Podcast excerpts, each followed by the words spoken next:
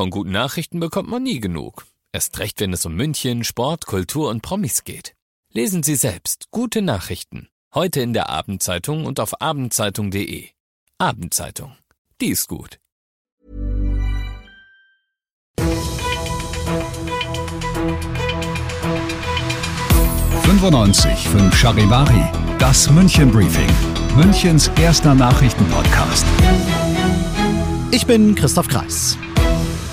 Du bist hier im München Briefing. In diesem Podcast erzähle ich dir täglich innerhalb von fünf Minuten alles, was in und um München heute wichtig war. Gewinner habe ich einen gefunden, dafür hunderttausende Verlierer. Das Münchner Unternehmen Flixbus bekommt deutlich mehr Buchungsanfragen, seit klar ist, dass die Lokführergewerkschaft GDL von heute Abend um 22 Uhr an die Deutsche Bahn bestreiken wird. Viele, die von München aus mit dem ICE, dem IC oder dem Regio irgendwo hin wollen, werden in die Röhre gucken. Bis der Streik morgen Abend endet, fährt dann nur jeder Fünfte, schätzt die Bahn, höchstens. Noch spürbarer als bei den Fernzügen wird der Streik bei der Münchner S-Bahn. Rund 900.000 Menschen benutzen die jeden Tag und S-Bahn-Sprecher Florian Kreibe sagt, Für unsere Kunden bedeutet das leider ein stark eingeschränktes S-Bahn-Angebot. Konkret heißt das, dass die S-Bahnen nur im Stundentakt verkehren können. Einzige Ausnahme ist die S8 zum Flughafen. Die wird voraussichtlich alle 20 Minuten verkehren. Retter in der Not vieler S-Bahn-Pendler könnte die MVG werden. Deren Sprecher wiederum Maximilian Kaltner sagt, Die MVG ist nicht direkt vom Bahnstreik betroffen. U-Bahn, Bus und Tram verkehren also heute Abend und morgen regulär. Es kann allerdings etwas voller in den Fahrzeugen werden, dadurch, dass S-Bahnen und Züge ausfallen und Fahrgäste umsteigen. Wer kann, plant also am besten einen zeitlichen Puffer ein, nimmt eine Verbindung früher oder, wenn es technisch möglich ist, bleibt ganz im Homeoffice für die Zeit. alle weiteren streikvorbereitenden Infos, die du brauchst, bekommst du auch auf charivari.de. Du bist mittendrin im München Briefing und nach dem ersten großen München-Thema schauen wir wie immer auf das, was in Deutschland und der Welt heute wichtig war. Die Ampel in Berlin muss heute eine ganz, ganz bittere Pille schlucken. Verabreicht haben die die Richter am Bundesverfassungsgericht. Die haben heute einen finanzpolitischen Schachzug, den die Ampelparteien letztes Jahr im Bundestag beschlossen hatten, für verfassungswidrig erklärt. Die Regierung hatte 60 Milliarden Euro quasi rückwirkend verschoben und zwar in den sogenannten Klima- und Transformationsfonds. Das Geld war ursprünglich zur Bekämpfung der Folgen der Corona-Krise gedacht, wurde da dann aber letztlich nicht gebraucht. Jetzt kommt der Knackpunkt. Damit es diese Milliarden überhaupt gab, damit die bewilligt waren, musste die im Grundgesetz verankerte Schuldenbremse ausgesetzt werden. Die wurde hier durch diese Verschiebung des Geldes aber nicht bloß ausgesetzt, sondern de facto umgangen, sagen die Karlsruher Richter, und kippen diesen gesamten Nachtragshaushalt.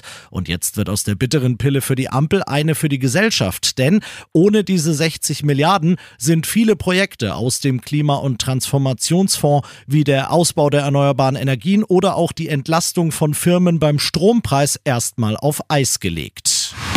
41 Cent ab Januar, nochmal 41 im Jahr drauf. Der gesetzliche Mindestlohn steigt in zwei Schritten auf insgesamt 12,82 Euro brutto. Das hat das Bundeskabinett beschlossen, ist damit allerdings nicht zufrieden. Gern hätte allen voran Arbeitsminister Heil den Menschen, die aktuell noch für 12 Euro die Stunde hart arbeiten, mehr gegeben.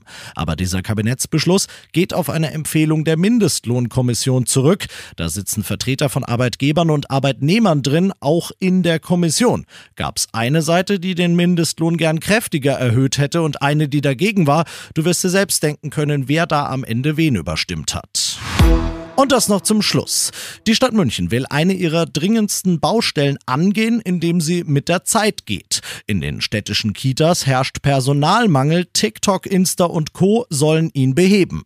Grüne und SPD im Stadtrat beantragen heute dem Bildungsreferat 100.000 Euro pro Jahr für eine Social-Media-Kampagne zu geben, die vor allem die Gen Z ansprechen soll. Ich sehe es schon vor mir.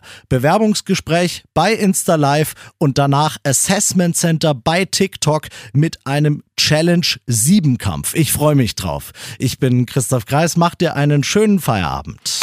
95.5 Charivari, das München Briefing, Münchens erster Nachrichtenpodcast. Die Themen des Tages aus München gibt es jeden Tag neu in diesem Podcast. Um 17 und 18 Uhr im Radio und überall da, wo es Podcasts gibt. Sowie auf charivari.de. Hey, it's Paige DeSorbo from Giggly Squad. High quality fashion without the price tag? Say hello to Quince.